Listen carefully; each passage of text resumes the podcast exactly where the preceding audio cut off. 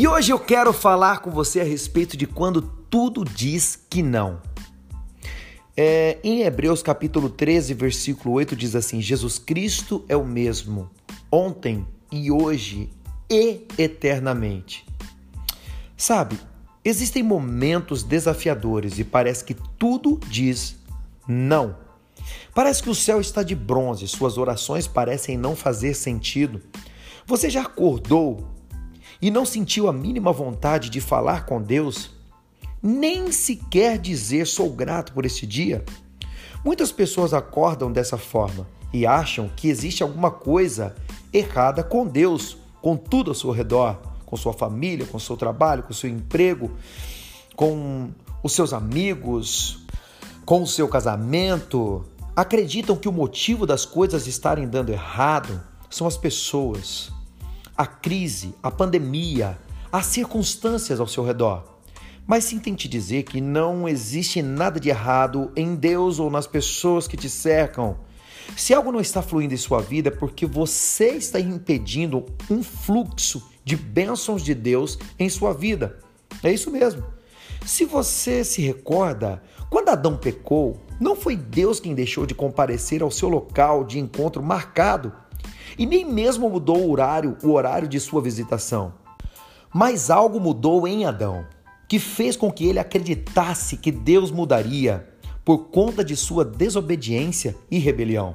Adão imprimiu em sua mente um programa emocional destrutivo chamado culpa, que o condicionou a ver Deus não mais como seu pai, mas como uma ameaça. Não foi Deus quem mudou, ele continua sendo o mesmo, ele é fiel ontem, hoje e eternamente. Se Deus mudasse quando o homem pecasse, ou quando o homem obedecesse, ele seria um Deus emocional, condicionado a mim. Ou seja, ele seria dirigido por minhas ações. Então isso quer dizer que o único que pode impedir o fluxo da presença de Deus, o fluxo de milagres, a manifestação do céu em nossas vidas somos nós mesmos. Em Isaías capítulo 59, do versículo 1 ao 2, diz assim: Vejam, a mão do Senhor, o braço do Senhor não está encolhido para que não possa salvar, nem o seu ouvido surdo agravado para que não possa ouvir. Mas as suas iniquidades separam vocês do seu Deus. Os seus pecados esconderam de vocês o rosto dele, para que ele não ouça vocês. E o que é o pecado? É a verdadeira desobediência a um princípio, a um fundamento, que agora você vai entender com muita clareza. Pense nisso. Se você quer aprender a trabalhar como eletricista, você deverá seguir alguns princípios da eletricidade, como identificar as fases, conferir a tensão, verificar se a rede está desligada, usar os equipamentos de proteção individual adequados, seguir as orientações dos seus superiores e principalmente seguir uma norma regulamentadora chamada NR10. Nela, ele terá ou você terá todas as leis que devem ser seguidas, guardadas. E se você for obediente a cada um desses princípios, nunca sofrerá um, acidente. Muito pelo contrário, você será um profissional da mais alta eficiência.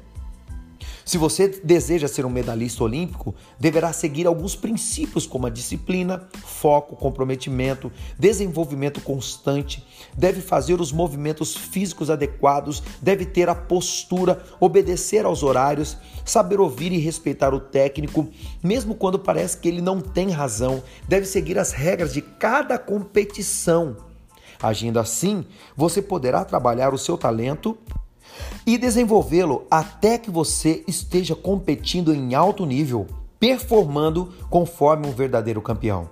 Se você deseja ter um corpo saudável, cheio de vida e energia, você deve ter pensamentos otimistas, deve ser alegre, precisa ser comprometer em desenvolver o seu nível de felicidade e gratidão. Deve se alimentar com frutas, verduras, legumes, proteínas, fibras e tudo de maneira balanceada. Deve se exercitar diariamente e ter ótimos relacionamentos que te edifiquem. Percebe que, seja na indústria, no comércio, esportes ou mesmo em sua saúde, na sua vida espiritual, você deve seguir princípios. E se você decide optar por desobedecer, desprezar, menosprezar qualquer um deles, você compromete os seus resultados. O pecado faz com que uma ou mais áreas de sua vida comece a morrer imediatamente, pois existe uma lei chamada criação ou desintegração. No momento em que você, como eletricista, desobedece uma lei de segurança, a mesma energia que cozinha uma carne pode cozinhar o seu corpo, e com isso você morre. Percebe que é melhor obedecer do que sacrificar algo? Como tudo na vida, o problema não está na eletricidade. O problema não está na eletricidade, o problema não está na televisão, o problema não está na internet. Todos esses elementos estão aí para servir ao homem. A disciplina não existe para escravizar o homem, mas para que o homem possa ter crescimento e desenvolvimento. Os alimentos servem para dar energia ao corpo do homem e não para engordá-lo. E em sua vida espiritual, qual princípio você está deixando de seguir? Será a fé? Entenda que sem fé é impossível agradar a Deus. É a confiança? A confiança só vem quando você decide conhecer Deus de perto. Pois quanto mais você conhece, mais você confia. É a desmotivação? Você só será e estará motivado quando estiver em controle ou no controle da sua mente e no seu corpo.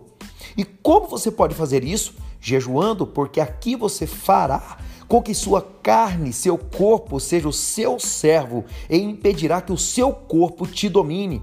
É a falta de direção?